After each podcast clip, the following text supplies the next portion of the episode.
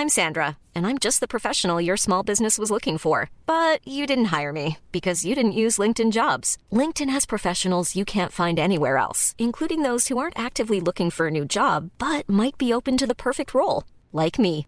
In a given month, over 70% of LinkedIn users don't visit other leading job sites. So if you're not looking on LinkedIn, you'll miss out on great candidates like Sandra. Start hiring professionals like a professional. Post your free job on linkedin.com/people today. Je sais, c'est le même fond, j'ai pas le temps. Il n'y a pas de fun du tout dans ce débrief. Je préfère être clair. Eh ben, déjà que c'était pas marrant avant.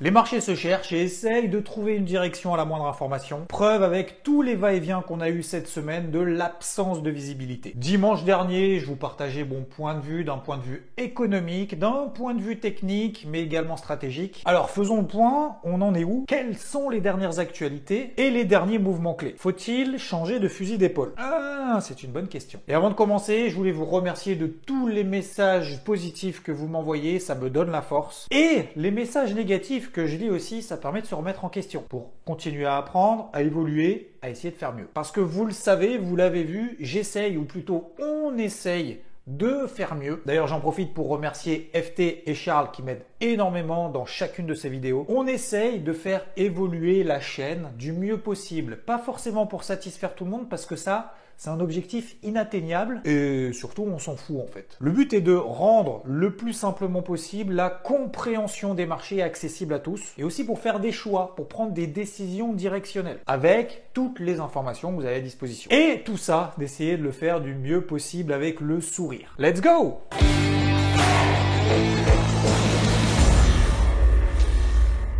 Et on en est où au niveau de l'inflation? En France, plus 4,5% sur 12 mois glissants. Hausse du poste de l'énergie, 29%. C'est un plus haut depuis 1985. Ah, ça me rappelle... euh,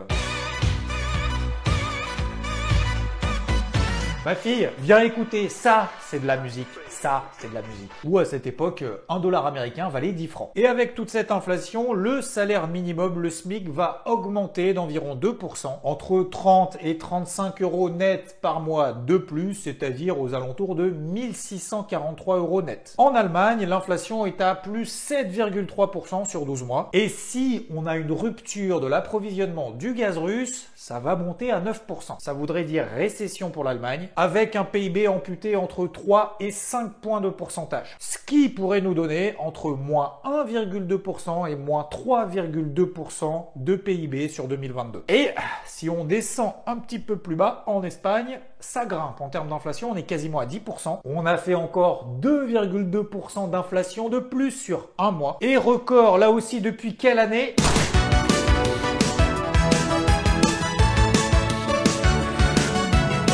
La même année, dis donc. Il y avait sorti des tubes de ouf. 1985 donc. Et pour essayer de dissiper le brouillard qu'on a devant nous, les autres chiffres clés de la semaine, le PMI en Chine, 48,1. Ça veut dire qu'on a une contraction de l'activité. C'est le chiffre des directeurs d'achat sur le secteur manufacturier. 50 points en gros, c'est le niveau zéro. En dessous de 50, contraction. Au-dessus, expansion. Et c'est la plus forte contraction depuis février 2020. À cause de la politique zéro Covid, des transports maritimes et logistiques et bien entendu de la crise en Ukraine. Aux États-Unis, ils sont encore en train de calculer le PIB du quatrième trimestre 2021. Ouais, c'est- un peu long là, les gars. Je vous en êtes où à peu près? Bah oui, oui, c'est long, oui, c'est long. C'est la dernière estimation. Il y en avait trois, c'est bon. Après, c'est fini. Ah bah non, c'est pas fini en fait, parce que là, du coup, faut calculer le premier trimestre 2022. Ah bah. ouais. 6,9% finalement, c'est sous les 7% attendus. Pour mesurer l'activité économique, ce que les marchés surveillent surtout, c'est l'emploi.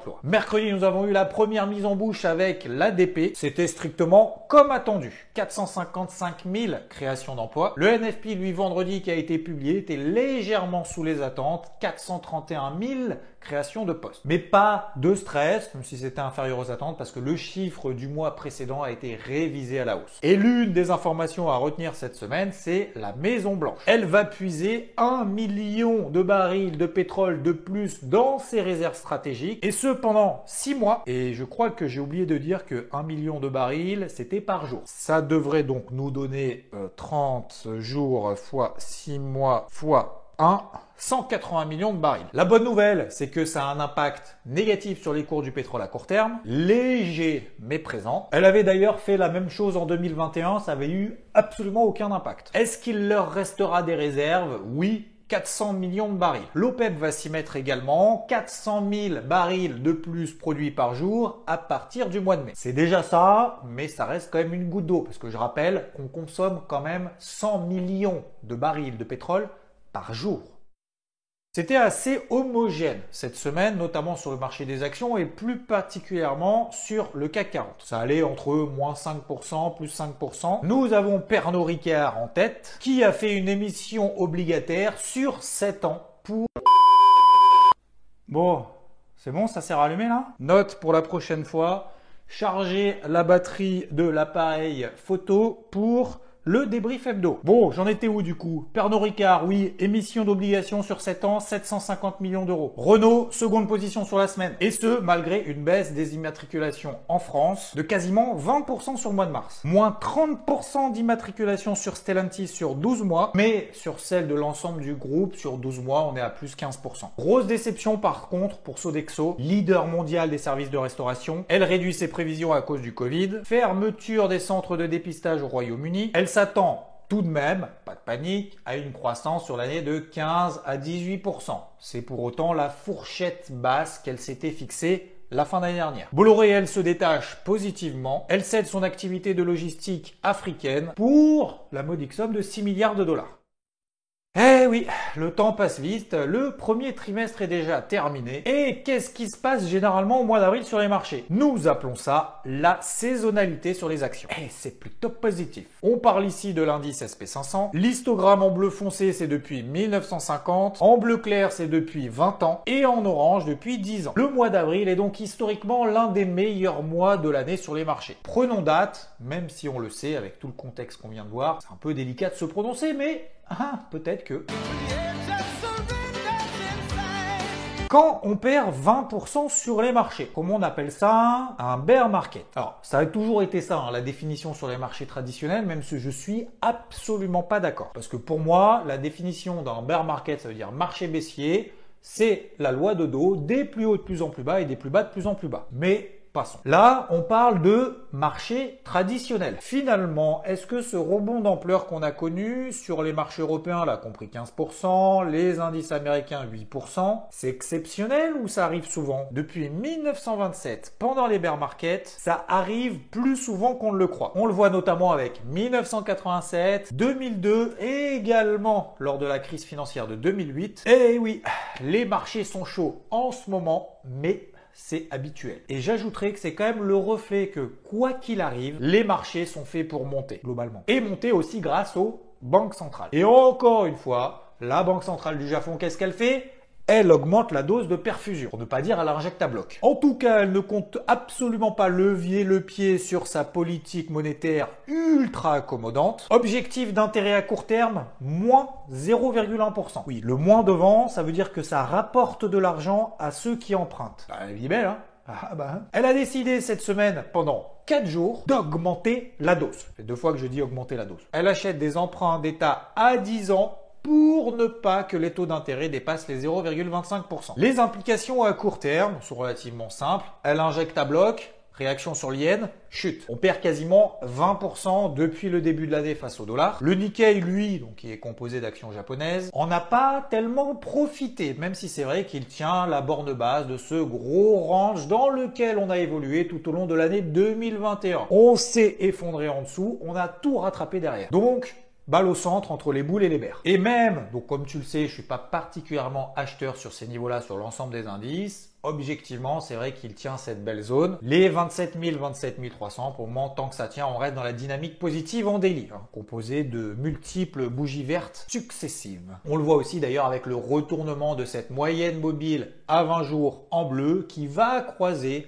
la moyenne mobile à 50 jours en rouge, elle détermine la tendance à moyen terme. Dimanche dernier, j'évoquais donc ne pas être acheteur sur ces niveaux-là sur les indices, alors qu'il n'y a absolument aucun changement et aucune visibilité supplémentaire d'un point de vue économique. Je n'ai donc pas changé de fusil d'épaule. Et d'ailleurs, cette semaine, le CAC échoue sous les 6800 points, même s'il est en hausse sur la semaine. Je n'ai donc pas fait grand-chose cette semaine, si ce n'est de suivre l'équipe IVT. Je le dis pas souvent, je félicite et je remercie Rodolphe et Founi, notamment sur l'indice DAX, qui n'ont fait que le travailler à la vente cette semaine, et c'était l'indice le plus faible. Donc big up à eux, je le dis pas souvent, voilà, là je le dis. Bravo les gars. Échec sur le DAX a passé cette grosse zone de résistance des 15 000 points, qui correspondait d'ailleurs à la zone support de toute l'année 2021 En tout cas une grande partie. La situation est neutralisée. Même chose sur les indices américains, première moitié de semaine plutôt positive, dernière moitié de semaine négative. Je reste donc très réservé sur les niveaux actuels. Malheureusement, à chaque fois qu'on a une bonne nouvelle, finalement, rapidement derrière, on se dit ah mais non en fait euh, ça avance pas. Et comme les marchés n'ont absolument aucune visibilité à court terme, c'est comme si euh, tu avais un brouillard à un mètre, t'avances et puis en fait au fil des informations que tu réceptionnes, tu dis ah mais faut aller là, ah non faut aller là, bam bam bam bam bam et du coup c'est pour ça qu'en fait c'est ultra réactif sur les marchés. Donc attention hein, à pas faire de la girouette dans cette période. D'ailleurs le marché va continuer à réagir à la moindre nouvelle, rumeur ou pas. En tout cas, je pense que cette semaine on a un gros point de repère, c'est le plafond, les plus hauts la résistance de cette semaine qu'on a constituée sur tous les indices, si on passe au-dessus, j'estime que ce sera lié à une très bonne nouvelle au niveau du conflit en Ukraine. Et donc là, effectivement, on pourra envisager de revoir des records historiques éventuellement. Là, je changerai de fusil d'épaule, ok.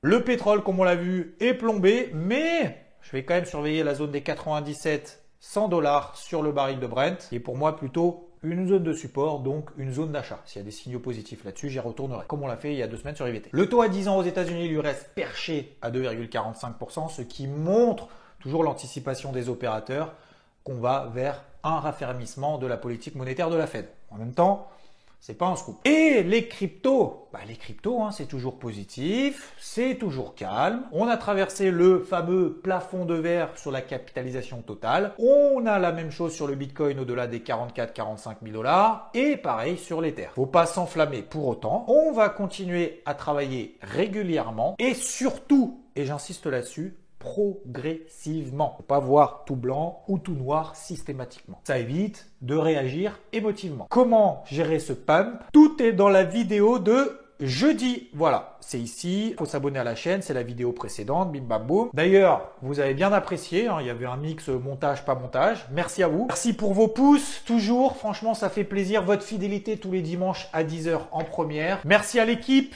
et surtout, passez un très très bon dimanche. Ciao When you make decisions for your company, you look for the no-brainers. And if you have a lot of mailing to do, stamps.com is the ultimate no-brainer. It streamlines your processes to make your business more efficient, which makes you less busy. Mail checks, invoices, legal documents, and everything you need to keep your business running with stamps.com. Seamlessly connect with every major marketplace and shopping cart Schedule package pickups and see your cheapest and fastest shipping options from different carriers with rates up to 89% off USPS and UPS rates. And with the stamps.com mobile app, you can take care of mailing and shipping wherever you are. Make the same no-brainer decision as over 1 million other businesses with stamps.com. Sign up with code program for a 4-week trial plus free postage and a free digital scale. No long-term commitments or contracts. That's stamps.com. Code program.